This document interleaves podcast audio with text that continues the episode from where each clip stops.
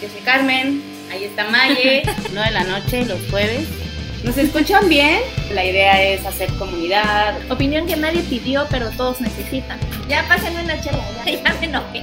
Si abarcamos desde muchos campos, nos fortalecemos como mujeres. El lugar más honesto donde hemos estado entre nosotras es el baño en el bar. Oh, diosas devotas. Un, dos, tres por nosotras. Hola a todos. Hola a todas. Hoy es jueves de odiosas y son las nueve de la noche. Estoy con Mayeli Villatoro. Yo soy Car Bravo y nuestra invitada esta noche bombo y platillo, tenemos a Andrea Luis. ¡Eh! Bienvenida. Muchas gracias. ¿Cómo estás, Andrea? Andrea nos viene a platicar. Bueno, Andrea tiene un rollo en psicología Gestalt. Ahorita nos va a platicar qué anda con eso. Y vamos a platicar con ella sobre crianza. Andrea hace muchas cosas, o sea, Andrea es, es, es, muchas cosas. Yo la conocí en cuestiones de, de, música, de periodismo, de cultura, este, de marketing cultural también. Andrea hace muchas cosas y es una persona muy, este, bueno, muy querida y pues estamos muy contentas de tenerla acá. Mis diosas. ¿Ya se enteró? Ya se congeló la pantalla, me quedé tan feliz que, se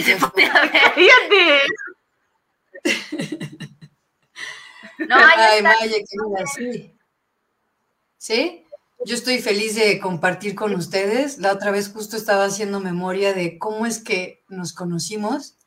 Y claro, me acuerdo que fue en un concierto de rock y tú andabas haciendo unas entrevistas ahí para el, para el programa. Sí, no sí. sé cómo me embaucaste en esas entrevistas. Conocí a mucha gente ahí, gente que no sabía que era de la escena musical de Tuxtla. Conocí a mucha gente, estuvo bonito, la verdad lo recuerdo como algo bonito, pero pues yo estaba acabada de venir de Comitán, entonces andaba yo muy nueva, sí, andaba yo muy nueva aquí, no sabía yo las las garras que traía la gente ahí. Los ejes y manejes. Como cuando mandas a, a, tu, a, tu, a tu amiga así María a la ciudad. Sí. Y, la, y se aprovechan de ella y la agarran para entrevistadora. Pues. Ve, entrevista a las bandas de rock.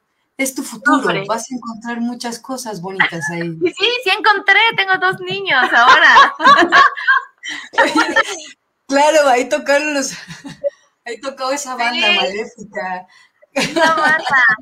Sí, sí, me fue muy bien, ¿eh? Gracias, Andrea. Ay, Te recuerdo con mucho cariño.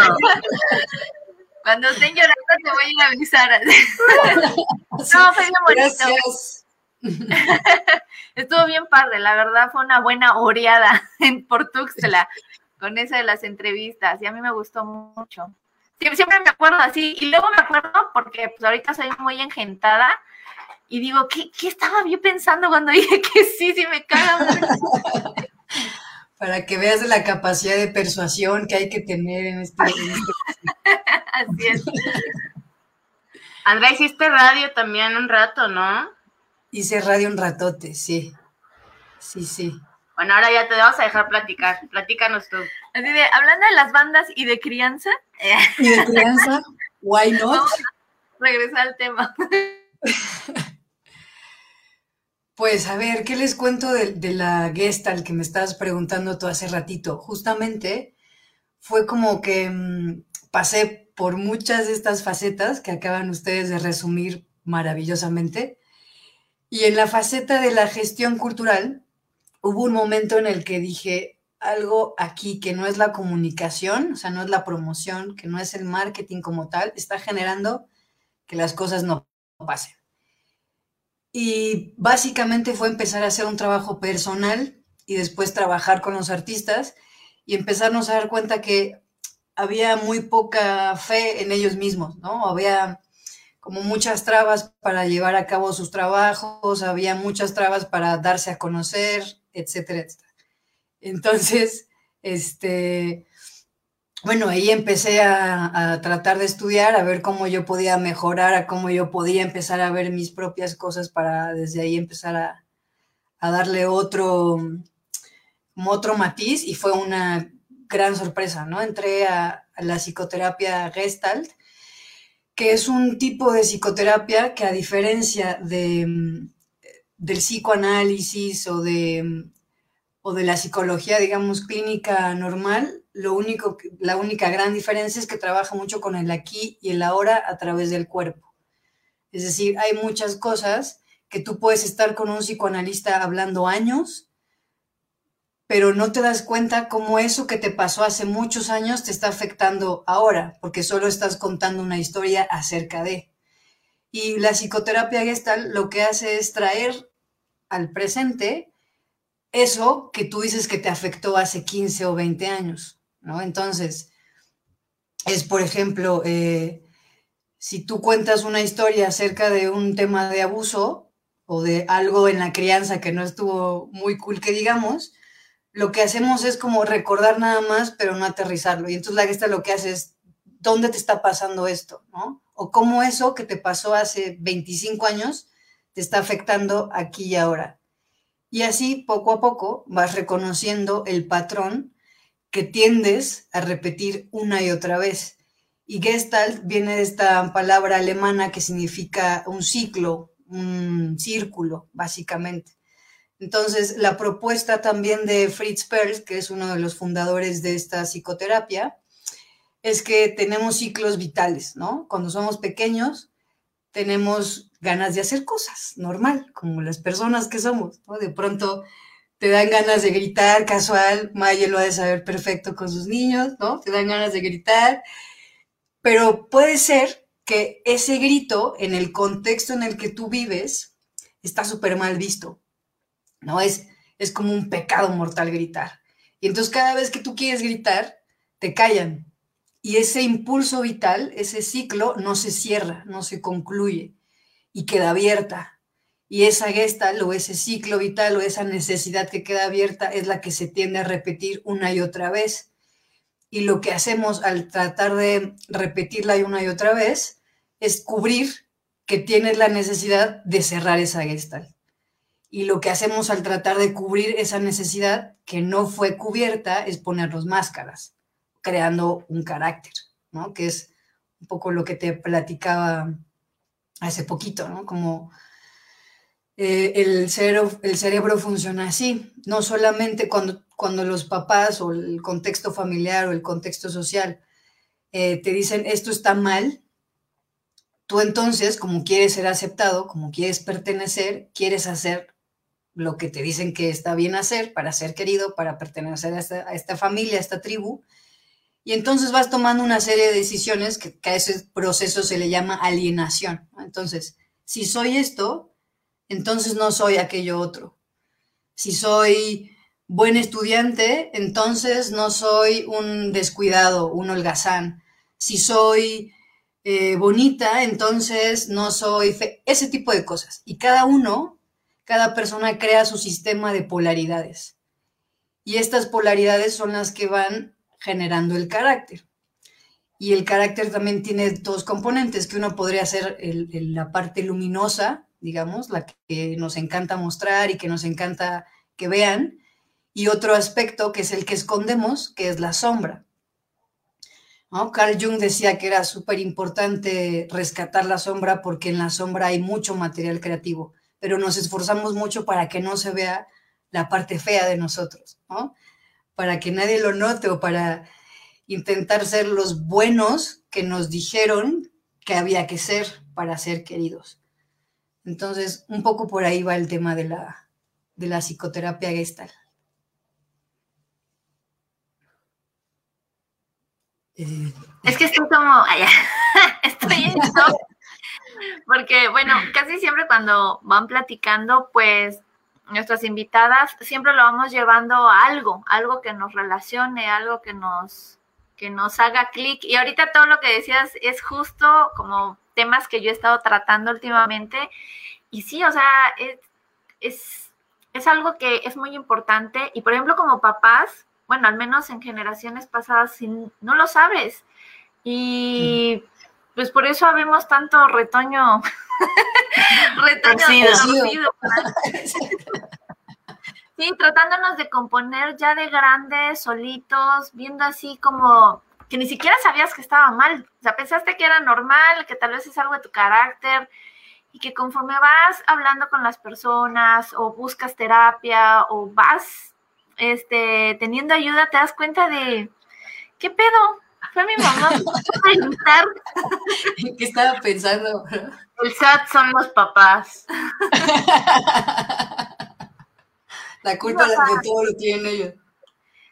Ahorita que me preguntabas antes de que entráramos que si era cierto que ya no se podía dormir con los niños, este, creo que una de las cosas más difíciles, y te lo iba a comentar, pero ya entramos, es que muchas veces cuando tenemos hijos nos dicen, es que los pañales, la leche, todo es carísimo, ya no vuelves a salir, ya no puedes dormir. Y sí, o sea, sí es una parte de, pero la parte más preocupante para los que somos papás es esa parte de, oye, es que yo ya sé que ahorita todo es trauma, que todos los traumas y cosas que tengo me los causó mi mamá, me los causó mi papá sin querer, pues, porque no creo que lo hayan hecho a propósito de maldito pelo. No, pues si le echan ganas, seguro sale al revés.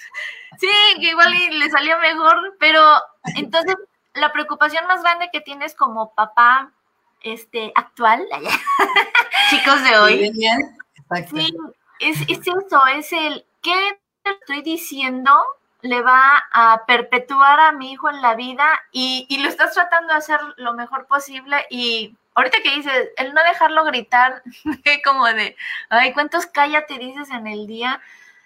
Y... Primero quieren que hable. Y luego no. mamá, y mamá. Y después mamá para todo el día de ya. Sí, no se puede con tanta voz. Sí, Marisol, crecemos torcidas pero divertidas. Le echamos ganas.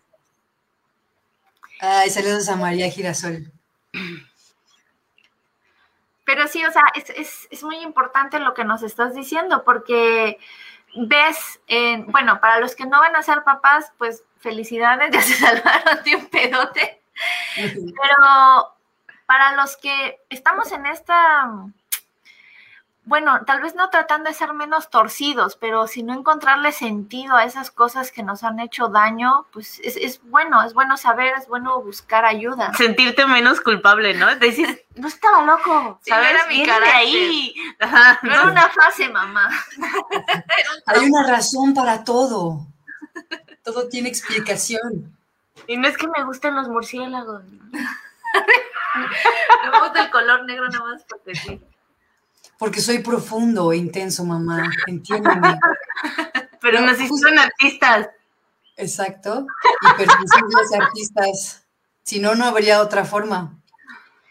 ¿No? Ah, hace poquito estaba platicando con un amigo y me decía, este, ay, le hubieras hecho más traumas a tu, a tu hijo, va a tener así genio de artista. Y me quedé así como, bueno, él es un artista famoso, entonces dije yo, ah, es cierto, me faltó mano dura. Más crítica, más crítica, sí, de ¿por qué traes el pelo así, esos pantalones? Pero te vas a cambiar todavía, ¿verdad? y Por eso no vas a salir de mi casa. Por eso no vas a salir. Claro. Pero bueno, eso, lo, lo interesante es también que lo, es lo que yo veo ahora en esta generación, si todo les va a traumar, ya sí, yo este, también que pero sí siento que la diferencia de nuestra generación es quizá, no, no me atrevo a hablar por todos, pero sí los amigos que yo tengo cercanos y que tienen hijos, es hablar, simplemente, ¿no? Como que siento que no había tanta apertura antes como para que se pusieran las cosas que uno siente, las cosas que uno piensa, las cosas que uno quiere hacer. Y esta también apertura de dejar que el hijo o hija decida lo que es mejor para sí mismo, para sí misma, ¿no? Como que antes también había mucho de, esta es la vida, trabajar, trabajar, trabajar, hacer dinero, eh, ser alguien, bla, bla, bla, bla, bla, bla, como que había un, había un espacio más reducido para ser exitoso o para realizarte, ¿no? Y ahora, bueno, odiosas devotas es una muestra de que puedes hacer lo que quieras, ¿no? Es como no hay, no hay tantas restricciones. O sea, sí y no, ¿saben a qué me refiero, no? Hay, hay como más posibilidades, más oportunidades de que uno pueda explorar lo que quiere hacer, lo que le gusta, lo que no le gusta, etcétera, etcétera.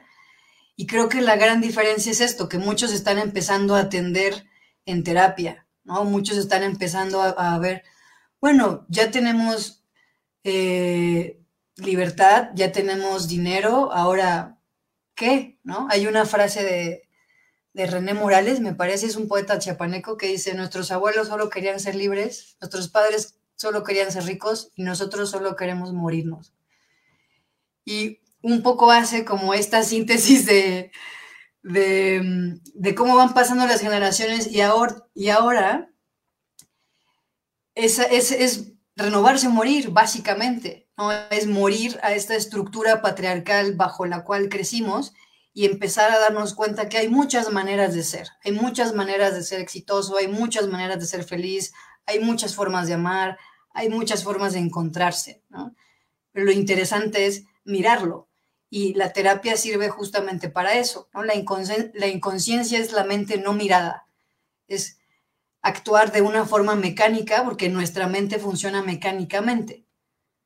Es como si, si puro código binario, ¿no? Si voy para acá, entonces no voy por acá. Si sí voy para allá, entonces no voy para allá. Y por eso el cerebro se adiestra tan fácilmente por la neuroplasticidad, porque tiene esa capacidad de ir cambiando los mecanismos bajo los cuales actúa. Entonces, si empezamos a, darnos cuenta de los mecanismos que operan inconscientemente, los podemos cambiar. No podemos deshacernos del ego, pero sí podemos probar nuevas formas de, no de reaccionar, sino más bien de actuar frente a las cosas que nos pasan, porque lo que generalmente hacemos es reaccionar. En automático te sale una respuesta, ¿no? Y eso en esta se llama mecanismos de defensa.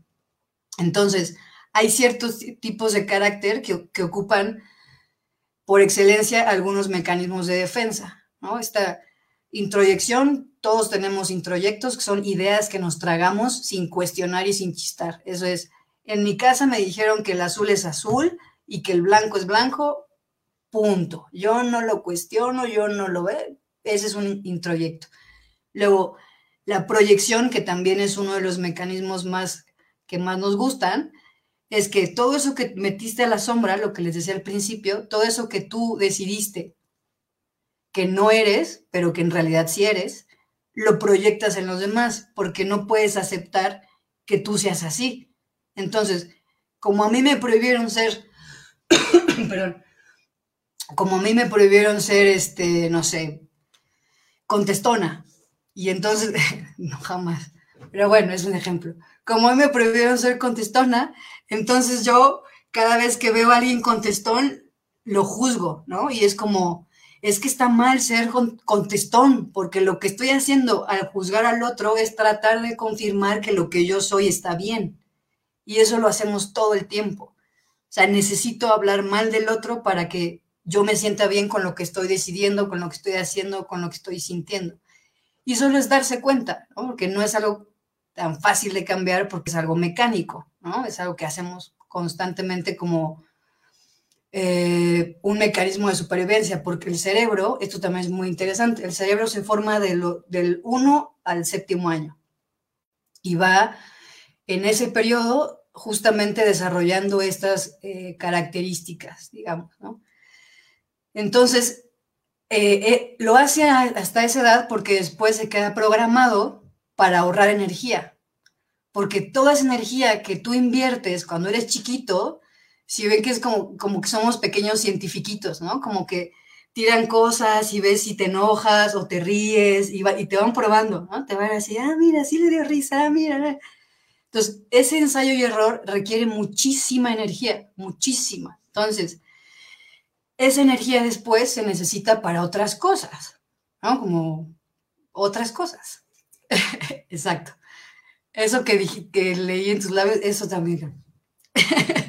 Entonces, se queda programado y eso es lo terrible, digamos, que cuando creces, pues ya tu cerebro conoce estas bifurcaciones, esos caminos conocidos y, se va a ir por ahí siempre, ¿no? Y se va a ir por ahí. Tú dices, otra vez, pero si yo ya sé que no, pero tiene ese camino conocido. Exacto. Entonces, otra cosa que, que ayuda mucho en la, en la psicoterapia gestal es también la meditación. Que la meditación está ahorita muy de moda, pero hay una razón por la que esté tan de moda, que es justamente que lo que hacemos es identificarnos o sobreidentificarnos con el ego. Entonces, creo que yo soy lo que pienso, creo que yo soy lo que siento y no, en realidad tú eres el que piensa, tú eres el que siente.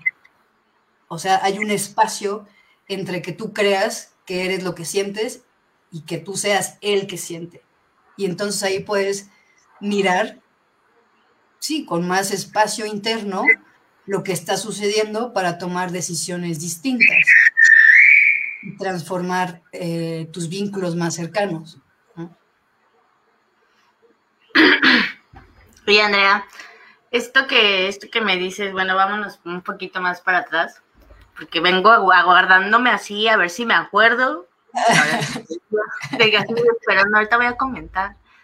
Eh, esto que venías de, pues la, la, educación de antes, ¿no? La educación que le dieron a nuestros padres y la que nos dieron a nosotros y la que está actualmente, como decías, que la, la diferencia era comunicarse, ¿no? Hablar, escucharnos. Porque sí veníamos como que pensando que los niños son bultitos que crecen sin raciocinio, ni oídos, ni nada, y es como que estás hablando temas bien delicados y el niño de tres años jugando carritos al lado de ti, y ay, él no escucha, está jugando el oído está súper abierto a lo que están diciendo. Todo está en información al niño. Y pero los hemos, los hemos como, no existen. Están ahí, pero tienen vida, pero pues no, no son, ni, ni tienen opinión. Y esto te lo toman, no sé, hasta los 20 años en tu familia siempre eres como el chiquillo, ¿no? esta diferencia de actualmente de que ahora le preguntan al niño, o sea, yo llegué a casa de una amiga y le pregunta a su hija, ¿en qué plato quieres comer? Y le muestra dos platos, ¿no? De princesas y así. Oye, en mi vida, ni jamás en mi casa me preguntaban en qué plato quieres comer. O sea, hasta en mí, mi cabeza es de, ¿para qué les dan tantas opciones? Denle un plato y ya. Sí. Yo no entiendo muchas cosas, ¿no? Porque no soy papá, no soy mamá, no, no estoy criando a nadie. Pero me baso en mi, en mi crianza, así como a mí nunca me preguntaron, ¿qué quieres comer hoy, chiquita, bebé, preciosa? O sea, esto hay de comería, aquí no hay restaurante, ¿sabes? Esa, esa educación un poco más, no sé, sí, ruda o es lo que hay, ¿sabes? También crecimos como, como sin tantas opciones como que es lo que hay. Y ahora ya queremos como que pues que nuestro plato esté desde la plato esté bonito y que yo quiera comer lo que yo deseo. O sea, también está padre como que guiarnos por ese lado de seguir tus deseos, escuchar tu voz, decidir, tomar decisiones por ti. Ahora ya de adultos nos cuesta tomar como esas decisiones por uno mismo y no sabemos porque nunca tal vez nos dieron como esa, esa opción de, a ver, decide tú, piensa, toma tú la decisión, ¿sabes? Siempre estaban los papás te vas a poner este vestido. Yo justo hoy, que me, hoy arreglé mi ropa para vestirme, para después de bañarme ya tener la lista, porque eso hacía mi mamá por mí. Cuando yo salía a bañarme ya tenía mi ropa en mi cama, ya había decidido ya qué me iba a poner. O sea, mi infancia fue así de, yo no tomo decisiones, yo soy como la muñeca que aquí no habla y ya sabes. Mm. No sé, de los cero a los nueve años que tienes que no tienes como mucha conciencia o voz, o, no sabes que puedes decir tú las cosas y te van a escuchar. De los 0 a los 18 años, que no tienes mucha De los 0 a los 36. A los 36. Oye, pero tienes 35. No me importa, yo el próximo año voy a seguir siendo igual. Ya me van a escuchar, ahora sí, ya voy a cumplir los 36. Sí, o sea, es como un retraso generacional durísimo porque, bueno, se actualizan ahora las nuevas familias y les dan voz a los niños, decisión, este, este poder dentro de, eres miembro de la familia, tú también eres parte de y también puedes decidir a dónde quieres ir a comer, qué quieres comer hoy.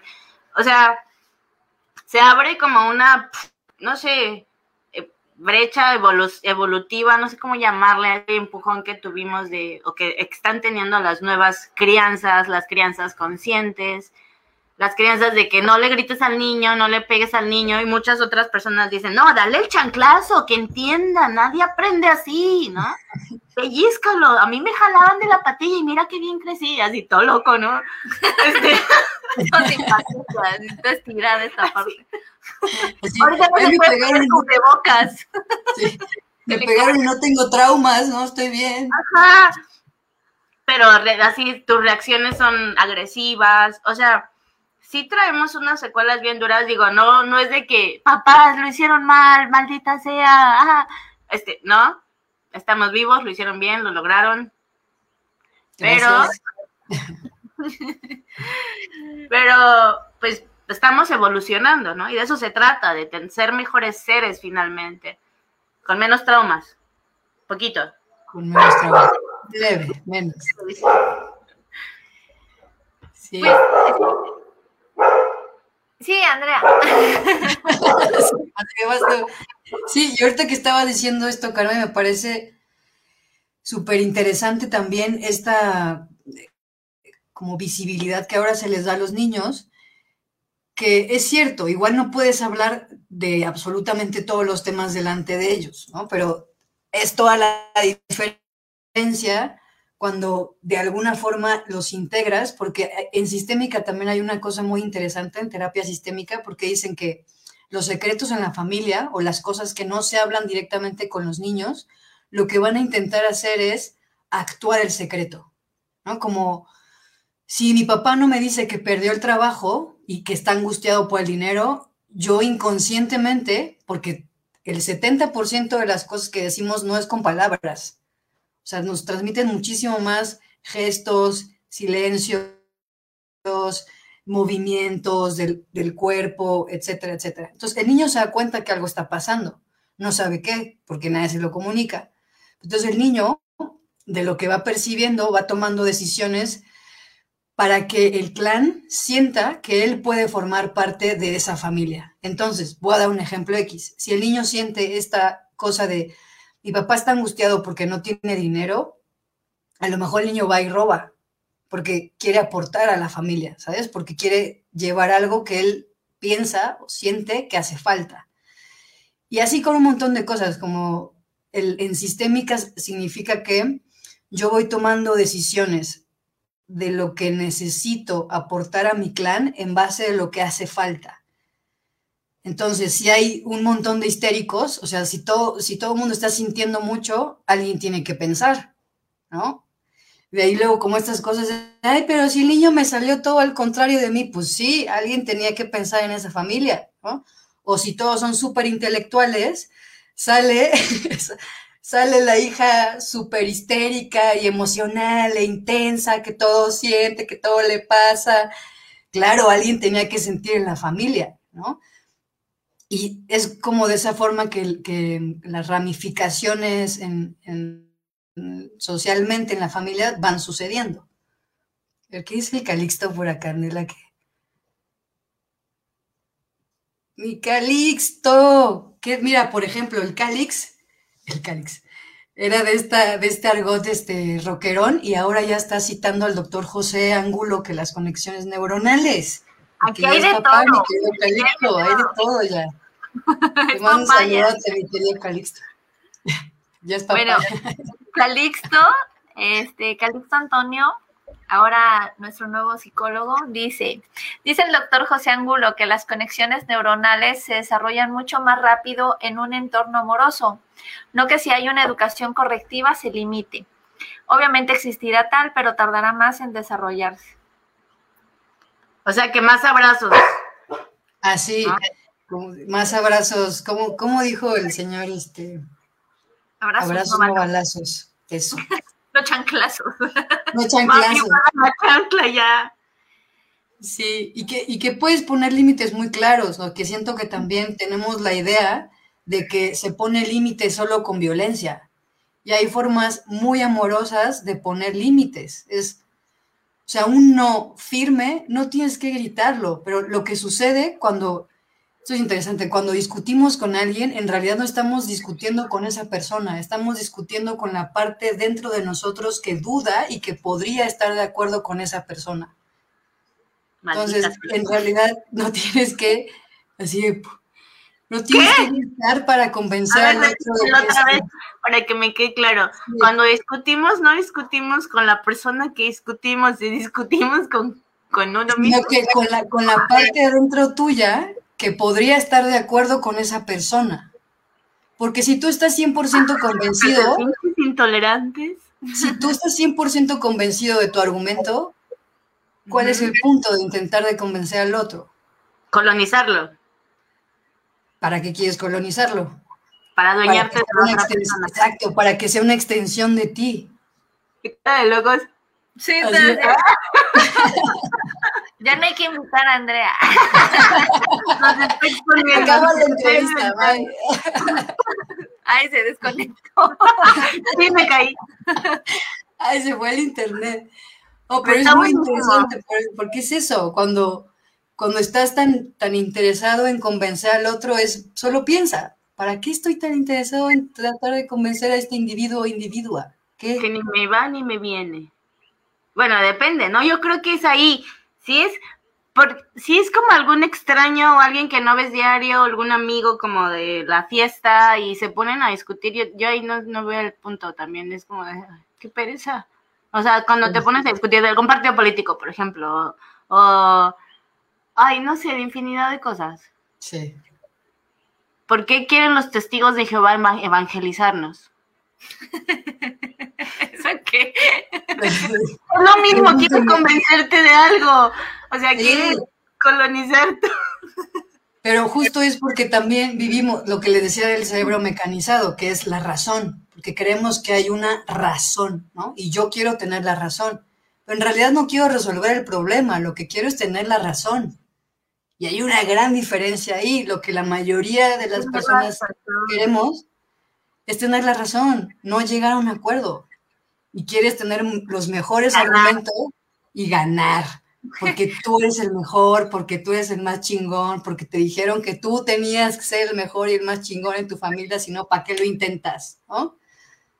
Es una cosa que tenemos súper introyectada, como tú tienes que ser el más chingón, no importa lo que tengas que hacer, pero claro, si yo soy el más chingón, significa que hay otros miles de millones que no lo son.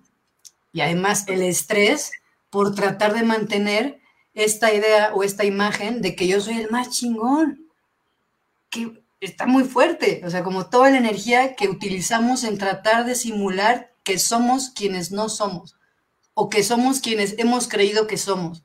O quien quieren tus papás que seas, ¿no? Muchas veces nos quedamos con esa lealtad inconsciente de yo soy doctor porque son seis generaciones de mi familia que son doctores, tipo de esas historias, así como, pero te gusta ser doctor, no, lo odio, o sea, no sé, no disfrutas, o yo quería ser músico, ya sabes, el sueño frustrado de todos los músicos, Sí. pero no me apoyaron y soy abogado, o sea, cosas así. Habrá alguien que querrá, que hubi- hubiese querido ser contador y lo obligaban a estudiar música.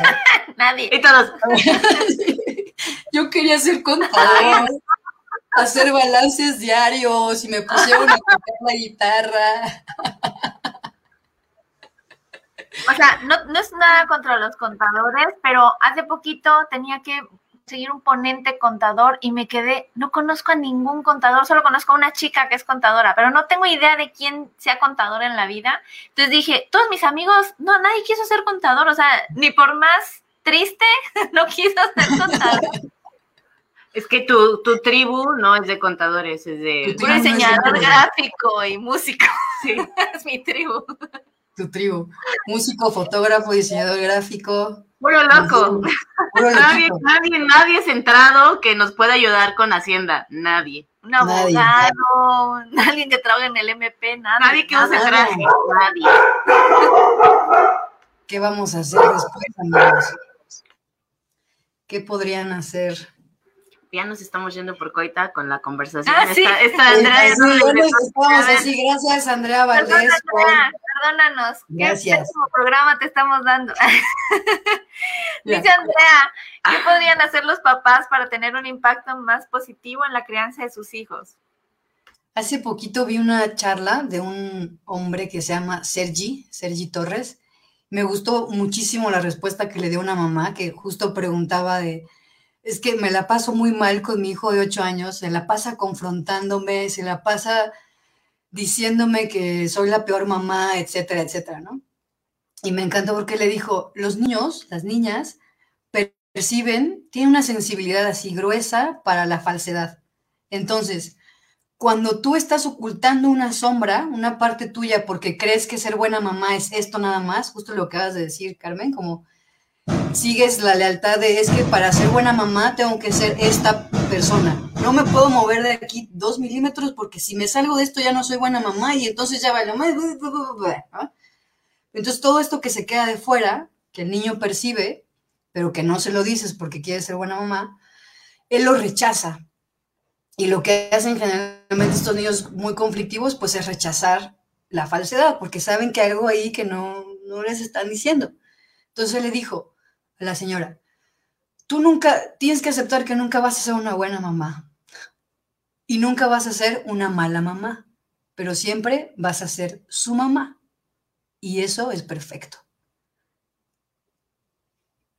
Ya está, ¿no? Porque así Mayeli, porque eso es su mamá y no hay una forma de ser mamá, no hay una forma de ser papá, no hay una fórmula, una receta mágica, ¿no? Es conoce a tu hijo y, él le hacía como esta invitación a ábrete un poco más a la parte tuya de niña que has que le has cerrado la puerta, o sea, que no has permitido que esta parte más juguetona, más lúdica, más espontánea, como son los niños, surja.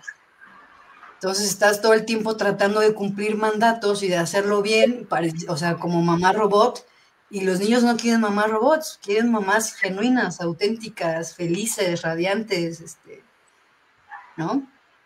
Porque es lo que les estás enseñando finalmente, ¿no? A ser felices, a ser auténticos. Sí, totalmente. Justo una, esta frase que me decía mucho de, las palabras transmiten, pero los ejemplos arrastran. Tú le puedes decir al niño, a la niña mil cosas, pero él va a hacer lo que te ve haciendo. Entonces, si tú le dices, me sacrifiqué, dejé todo por ti, él lo que va a hacer es sacrificarse y dejar todo por alguien más, porque es lo que está viendo que tú haces. Spoiler alert. Spoiler alert. Así en 15 años, ¿no? hubiera escuchado ese spoiler. Un día me desperté, hice mi cafecito. Yo, yo no tomaba café antes, hasta hace poco empecé a tomar café mucho. Y salí al jardín a quitarle lo seco a las plantas. Ya sabes, las hojitas secas. Esa es una frase de mi madre a los cinco minutos de estar haciendo esto de tomar café y viendo las plantas, me dije, no mames, soy mi mamá. ¿Tu mamá hacía eso de tomar? Sí. Pero mi mamá jamás me dijo, hazlo, ¿sabes? Es lo que estás diciendo.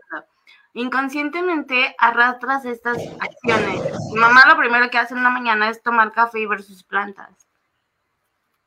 Las dos aquí desahogándonos con Andrea. Oye, ¿A ti cómo te fue, Mayeli, en Comitán? A ver, ¿qué tal ese pan compuesto? Rudo. pan compuesto. Es que, mira, todo lo que estás diciendo ahorita, te lo juro que me están cayendo como leñazos así en el cuello. Si Eric está escuchando el programa, se va a estar cagando de la risa porque justo hace unos días me terapiaba con esto.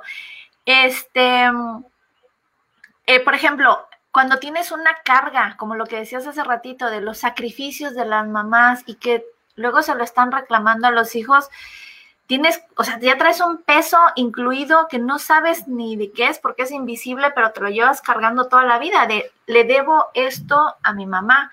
En mi caso, por ejemplo, yo siento, o sea, yo siempre me he considerado mala mamá, porque mi mamá es de esas mamás que dejó carrera, dejó todo para atendernos de tenerte la ropa limpia, te levantabas y había desayuno, llegabas, había comida, cena, nunca nadie tenía hambre. O sea, al contrario, mi mamá todo el tiempo te está dando de comer. Y entonces, esta abnegación que ella tiene como mamá, como si lo mejor que le hubiera pasado en la vida es ser mamá, yo no la sentía. Y, y a mí me daba mucho conflicto el, ay, o sea, seré tan mala mamá, o sea, lo estoy haciendo tan mal porque a mí no me, a mí no me nace toda esa. Sacrificar como que toda mi vida, como que, como que no. O lo, o lo veo con, con amigas que, que, que siento que, que, que están demasiado entregadas y es como de, a mí me daba mucho conflicto que a mí me importe mucho mi trabajo. O sea, que me, me importe mucho más que mis hijos estén felices, felices, felices todo el tiempo, que a que tal vez sean los mejores peinados, los que tengan la ropa más almidonada. A mí, así, mi única prioridad es como de, por favor, no sufran, no se vayan a querer suicidar en algún momento, no jueguen la ouija en escondidos en su cuarto. Sea, va a estar bien. Sí, digo, sí, mamá, sí, mamá. ¿Qué es la ouija? Es la ouija, mamá. que, que no tengan esa desesperación y esa búsqueda de, de algo, algo que les falta y que no lo encuentran. Y que cuando tengan hijos digan, ah, ya sé qué era, ya, ya, ya lo vi, en ustedes vi que era lo que estaba buscando. Creo que esa ha sido siempre como mi mayor preocupación. Pero también a veces me pesa mucho el, ¿qué van a decir de mi maternidad? ¿Qué van a decir que estoy en un concierto y no estoy con mi hijo? Me acuerdo que el primer año de Nicolás me tocó trabajar y me la pasé llorando y dije, no voy a subir ni post de que es su cumpleaños porque qué van a decir que soy una mala madre. Y luego me quedé, bueno, hasta hace poquito todavía es como de, pero ¿a quién le estoy debiendo algo? A la gente no se lo debo, se lo estoy debiendo, según yo, a mi mamá. Entonces traemos esas cargas como invisibles y cuando tienes hijos, si no tienes, pues ya te salvaste, lo vas a, seguramente lo encuentras en algo, aunque no tengas los Sí. hijos, lo, te lo vas a topar con algo. Ya te salvaste. Pero cuando tienes los hijos, sí es como de, no quisieras cometer los mismos errores. No es eso de quiero darles todo lo que yo no tuve, pero no en cuestiones materiales, sino en una cuestión como de, de alma, de espíritu, Sí, emocional. de güey, sé libre. Así de, donde estés, lo que te pase, ahí está tu pendeja, aquí está tu pendejo papá y vamos a estar ahí para ti. A mí, por ejemplo, me sorprende mucho la paternidad de Eric. La relación que tiene él y su hija al principio me causaba conflicto, este conflicto de Car de, ¿por qué les dan a escoger plato a los niños? Pues es el que hay y ya. O sea, él es así con su hija y para mí era como de, a mí nunca me preguntaron. Y crecí bien. Y mira mi persona. La manita acá. En el logo temblaba. Y digo, qué chido. Hay, hay una parte que es como cuando dicen que cuando estás embarazada, ves a todas embarazadas, ves a muchas mujeres embarazadas y dices, ay, ahorita hay muchas embarazadas. No, lo que pasa es que como estás en ese proceso, percibes a las demás. Y ahorita yo siento que hay mucha gente tratando de solucionar estas cosas que tuvieron de la crianza, buscando terapia, escuchando podcast, buscando meditación, reuniendo, buscando y otro tipo de amistades donde puedan como abrir el alma. Siento, porque también estoy en ese proceso, pero siento que hay una apertura de todos, como de ya no queremos lo mismo de antes, o sea, ya no queremos, esa, eso que traíamos ya no lo queremos y queremos como estar libres, queremos como ser felices, porque al final lo que queremos todos, aparte de ser ricos, Pasarte con Carlos Slim. pues es ser felices. Sí. Sí, justo ahorita lo que acabas de decir del fondo y la figura, es que en, en Gestalt es eso, cuando no cerraste el círculo, todo lo que no es importante porque no forma parte de ese cierre, se va al fondo y todo lo que siempre te llama la atención es tu figura. Te fijas en esas cosas. O sea, todos ven cosas distintas, pero tú sí te das cuenta que eso está pasando y lo ves de una manera súper particular. Y es feo cuando no te das cuenta que eso es lo que te está generando sufrimiento, pero es chido cuando ya sabes que eso te está generando sufrimiento y entonces puedes tomar una decisión distinta. Es como un maestro me dijo, el síntoma es un grito hacia la salud.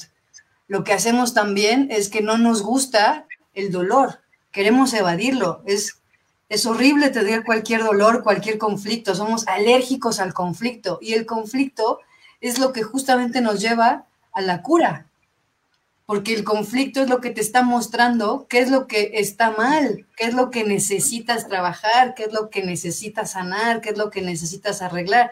Y en una sociedad mexicana en donde vivimos un conflicto, pero es como un conflicto falso, es como todo el tiempo estar haciendo cosas para no hacerte cargo del verdadero conflicto, ¿no? Es, tomas un montón, te vas de fiesta, parrandeas, te drogas un montón, haces te peleas con medio mundo en la calle, estás mentando, la, vas en el coche, estás, hay demasiada violencia, pero la violencia es una agresión necesaria reprimida. Esto es, hay cosas que se necesitan hablar y como no se hablan, se convierten en, violencia. Es como, ahora sí me vas a escuchar, ahora sí me vas a escuchar, ahora sí me... no se tuvo que haber llegado como a ese extremo de...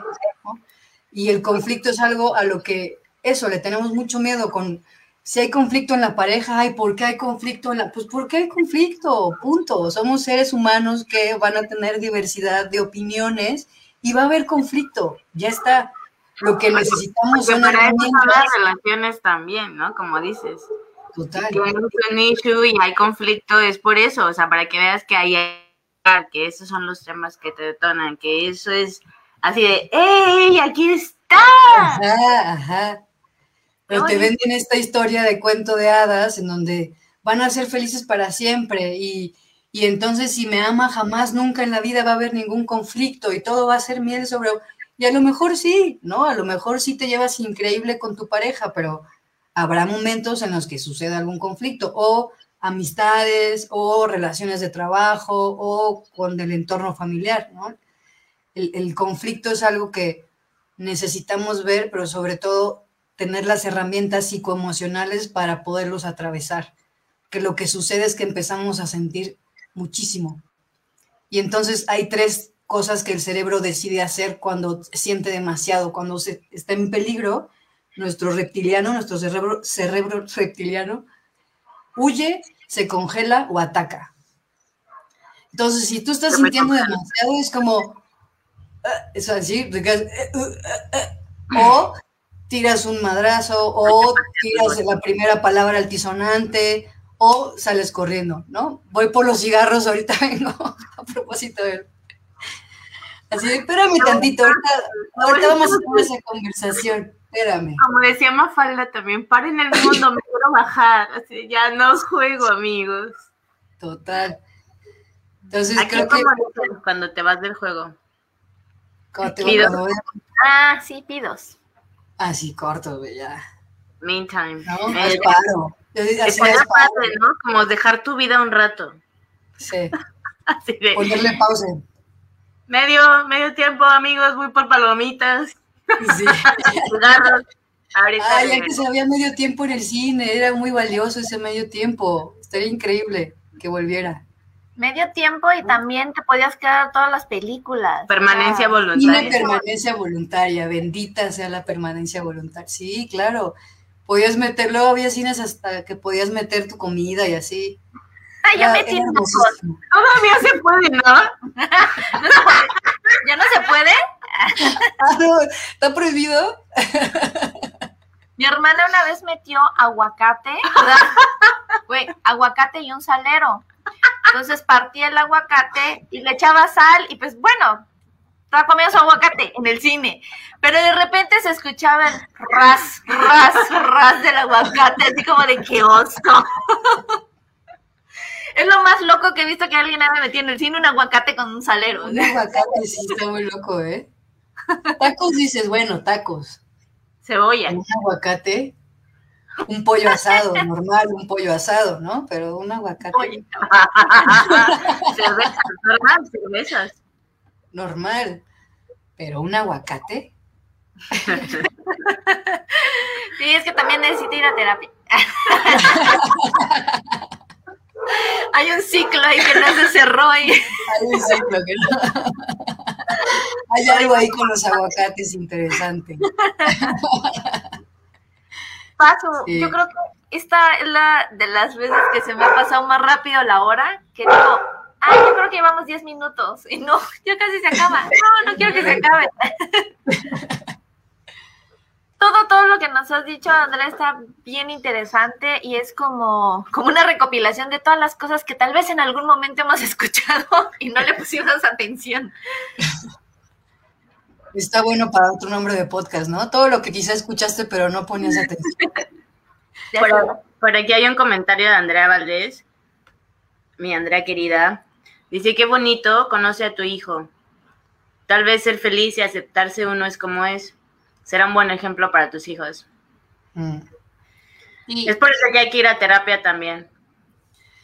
Sí, que a mí lo que me gusta mucho de este tipo de, de psicoterapia, algo que me, me encantó que es Claudio Naranjo es igual uno de los precursores de, de esta filosofía de Gestalt, yo creo que el mayor exponente actual, que ya falleció, pero que dejó una- un gran legado, y él decía que quería democratizar la terapia, es decir, que no es que tuvieras tú que ir a un terapeuta, sino que las relaciones se volvieran terapéuticas. Porque justo lo que decía Mayeli hace ratito, ¿no? Buscamos básicamente autenticidad, presencia y autenticidad del otro, es, pero no estamos ahí. Estamos en relación, pero no estamos. Estás pensando en lo que hiciste ayer o lo que no hiciste ayer o en lo que vas a hacer al rato, pero no estás ahí.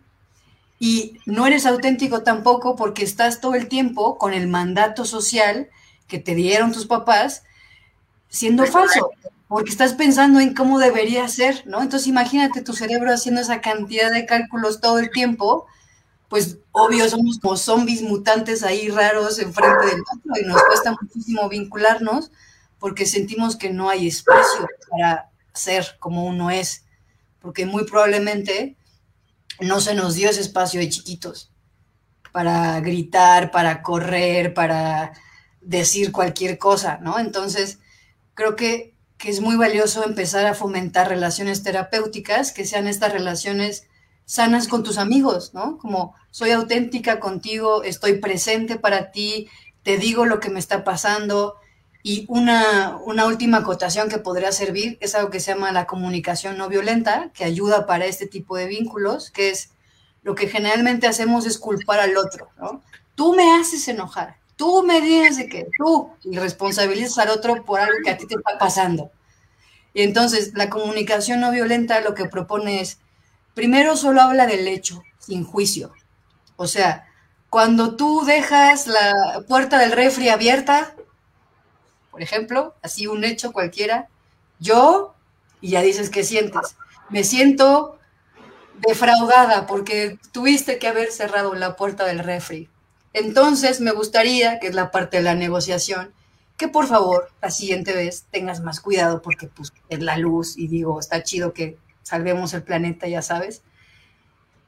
Y ya, como esas tres partes, como qué pasa, qué me hace y qué me gustaría recibir de tu parte. Y ese, esa comunicación ayuda a que las relaciones sean un poco más terapéuticas en el sentido de que yo pueda estar presente y también pueda ser auténtico contigo. Entonces, como que la invitación va más por ahí. Igual buscar terapia está súper chido, sí, pero también es fomentar este tipo de vínculos y de relaciones que, que son reales, que son genuinas, con tus más allegados, que es con las personas, lo digo por experiencia, con las que más cuesta trabajo ser auténtico, porque está uno todo traumado, ¿no? Es como, o sea, quiero tener una plática este, seria y auténtica con mi papá y es como, este, pues mira, quería decirte que, este, pues, y me cuesta muchísimo, muchísimo trabajo, o sea, doy unas vueltas impresionantes para decir algo muy simple, o mis hermanos, ¿no? Porque ahí es donde regresa el condicionamiento de cuando eres chiquito, te vuelves a sentir así, ¿no? Como, Eso platicamos con Cara hace poquito de que uno avanza, uno, ah, voy a escoger mejor a mis amistades, uno crece en todo. Regresas a tu casa un día y estás en tu entorno y, güey, así, ¿en qué momento me las almas, y, y, y, te, y te dominan tus hermanos y ya no eres doña chingona que, que no, no, no se deja de nadie y vuelves a ser el menso de la casa y es como de, ¿en qué momento? si yo triunfé, ¿qué les pasa? Un maldito adulto, trátenme como tal. Sí pasa, cuando regresas a casa. Yo que no vivo en mi casa, o sea, cerca de mi familia, eh, yo vivo en Chiapas, mi familia está en Tasco, mm, estuve hace poco una temporada larga con ellos, pero uno también adopta ese papel, o sea, no es como que los demás te, te- bueno, yo no sé si venga del trato de los demás, pero o sea, yo automáticamente cuando llego a casa con mamá soy la hija de mi mamá y me siento y ella me atiende, ya sabes, y me consiente y es de que quiere comer y así de, sí, mami, dame tu cama. Sí, o sea, de repente Sí. le digo a una amiga, es que me quiero, es que me invitaron a Michoacán y quiero ir, pero mi mamá no me va a dejar salir. Y me dice mi amiga, güey, tienes 35 años, actúa como tal. O sea, Sí, lo que decías del condicionamiento, que te vuelve otra vez, o sea, es más fácil hacerlo con las otras personas que con esas personas que están en tu primer círculo, que estuvieron en tu primer círculo, así de los que te conocieron antes de la deconstrucción, que se llaman. Tus hermanos, Sí, sí, güey, ¿de qué hablas? Yo te vi sacarte los mocos, ¿no? Es como, ¿de qué hablas? O sea, jamás creces para ellos. Es así como que sigue siendo Carmen. O sea, para mí mi familia siempre ha sido como un garabato. Yo siento así como un desmadre, siempre está así gritando. Baila y canta cuando comemos. Ya cállate, Carmen, come. Déjenme en paz. soy libre, soy artista, déjenme. Por eso no vivo con ustedes. Sí, por eso me fui a miles de kilómetros de distancia para alejarme. bien lejos, pues. Pero también son los maestros más chidos, justamente por eso. La familia, por eso es que es tan valiosa, porque con ellos puedes practicar y no se van a ir, ¿no? Es como, Y si se van, un que poco. volver porque son familia. no, no se pueden ir, son familia, Van a ser de míos para siempre. para siempre, para, Para siempre, tuyos. Para siempre. Y tu hermana así la paga. Yo no quiero ver este Y se queda atorada en el para siempre, así. Ay, lo siento, ya nos super viajamos del tema. Este, lo siento, es, es- corren el peligro de cuando escuchan este podcast o nos ven en vivo, disvariamos a veces. Ahorita le iba a comentar a Andrea que es que por aquí anda Christopher, este, y ahorita se asomó.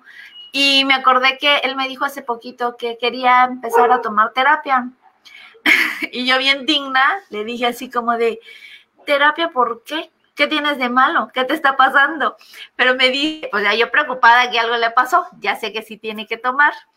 Me dice, le dije, porque yo le digo, y veme así de sin terapia, a mi edad logré solita irme deconstruyendo y me dice, sí, pero es que yo no quiero que me lleve tanto tiempo como a ti. Que me lleve la chica. Y me, creo que me sentí el putazo en la boca del estómago y dije, bueno, está bien. O sea, a los 15 años me está diciendo, o sea, que se quiere ocupar de ciertos temas y yo, ¿qué? ¡Qué responsable!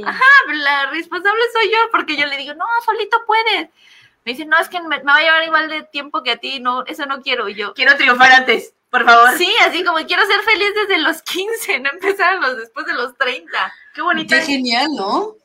La neta está genial porque sí es como también desmitificar esto que hay de terapia de que, o sea, tienes que estar muy mal, que es muy parecido a cuando vas Al al médico o cuando vas al, al dentista. O sea, tienes ya que estar con una bola de pus aquí, así. Bueno, sí, creo que tengo que ir al dentista. O sea, si, si fuéramos periódicamente y nos revisamos o con el médico y demás, lo mismo con el terapeuta, o sea, ¿por qué esperarse hasta tener una crisis existencial que puede terminar en un posible o un intento de suicidio? ¿Para qué? Es, es como tratar de mantener lo más sano posible justo esto, nuestros vínculos, la idea que tengo de mí, eh, cómo aprender a estar mucho más eso, presente en mis relaciones, cómo aceptar al otro, porque a medida que me acepto más a mí, también acepto al otro y no, no tengo esta necesidad de estar conflictuándome con el otro. Porque alguien que busca conflicto constantemente es alguien que de verdad quiere mucho verse a sí mismo. De verdad lo quiere, o sea, está buscándose, no lo sabe, pero se está buscando, así con desesperación. Y por eso está entre y entre en conflictos, para, para ver si en alguno de esos se encuentra. Entonces me hace súper sano que, o sea, sí, la cantidad de años que nos ahorraríamos en muchas cosas, si los, a los niños, ¿no? Les empiezan ya a enseñar herramientas de cuestión psicoemocional. O sea, no me acuerdo que por ahí leí algo como, quieres enseñarle a tu hijo dónde está África, pero no sabes decirle cómo se siente estar triste. Pero tú no sabes dónde está África. ¿O sí? ¿O sí sabes? No. Ah, pues la razón, no porque- sabemos cómo, nosotros de adultos no sabemos manejar nuestras emociones. Ni siquiera sabemos de repente que hay más emociones de triste y enojado o feliz.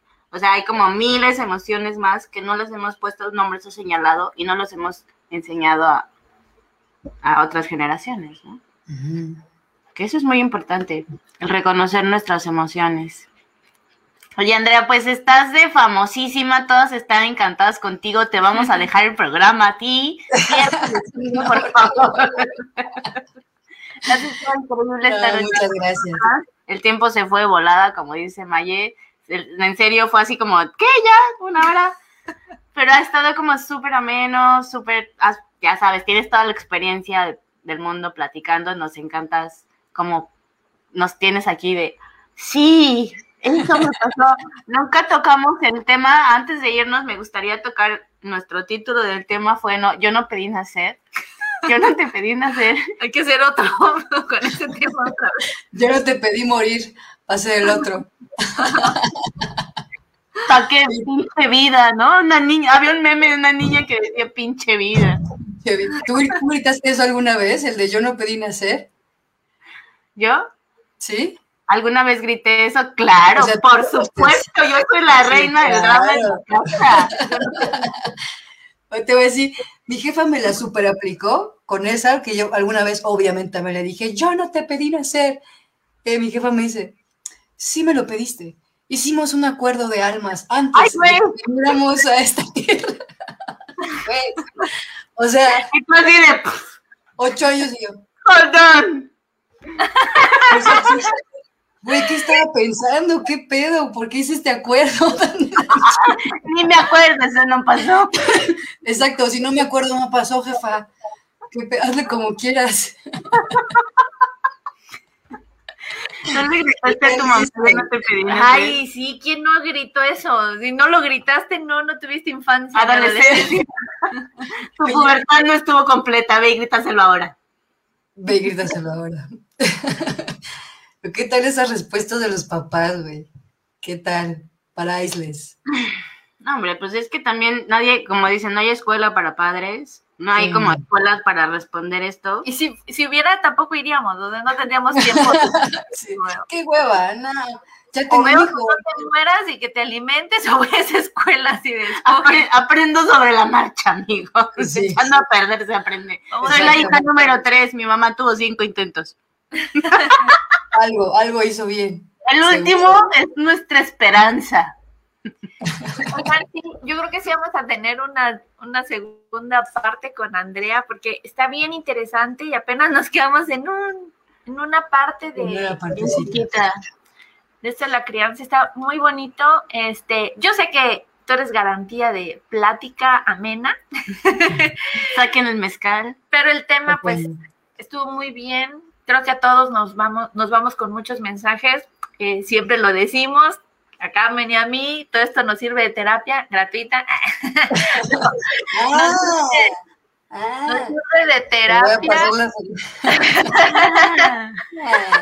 Siempre nos sirve de terapia y nos llevamos un chorro de cosas de, las personas este, que invitamos y, y siempre me sorprende el que yo creo que esta vez ya no me voy a, ya no hay nada más No que voy a llorar. sorprenda. Hoy no voy a llorar. Y siempre termino así como de, como toda cacheteada, así como de, ah, no, este, este tema lo traía en las semanas. Es, es muy Mm. bonito y mil gracias, Andrea, por abordarlo así con nosotros y para la gente que lo está viendo.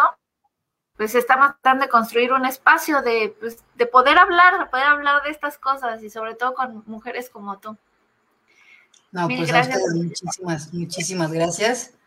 En cuanto vi ahí la invitación dije, quiero, porque además de que también las quiero un montón, me encantó pues reencontrarnos desde ahí y poder compartir y poder conversar desde estos temas nuevos, que pues sí, es raro, ¿no? Como ir pasando de empezamos el programa hablando de, de rock, entrevistas y otras cosas. Terminamos hablando de terapia. que Está chido. A mí me encantan esas conversaciones de tantos espectros y estoy súper agradecida y contenta de que tengan este espacio de odiosas devotas, que me encanta. Así que felicidades, chicas, y cuando quieran. Oye, Andrea, ¿y tú das terapia o solo a los músicos? Solo los dos. No, sí doy terapia.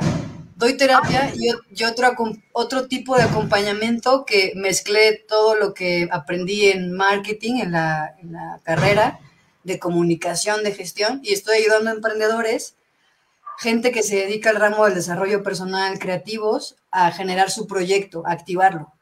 Que hay muchos que, que tienen muchas ideas, pero no tienen como el- la noción de cómo impulsarlo, de cómo llevarlo a cabo. ¿Dónde empezar, no? Más- Exacto. Y más como las resistencias internas también, como ¿por qué no puedo llevar a cabo mi proyecto? ¿Por qué no puedo llevar a cabo mi sueño?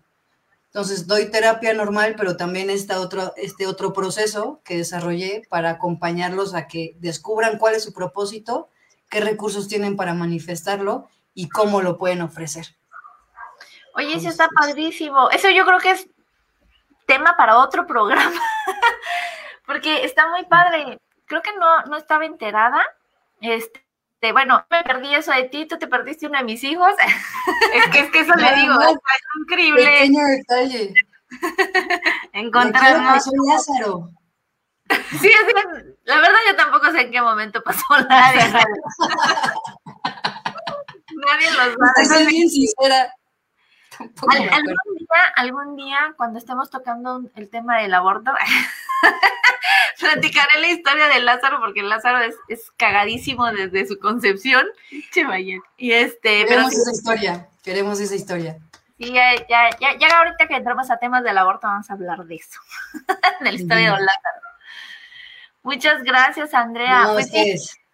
Pues estuvo Contenta. padrísimo, sí, padrísimo tenerte esta noche en esta etapa de la vida evolutiva, porque creo que todos evolucionamos y todos pasamos por Sí. procesos, que en este punto nos estamos uniendo muchas mujeres para compartir ese proceso, ¿no? Que es el objetivo del, del podcast.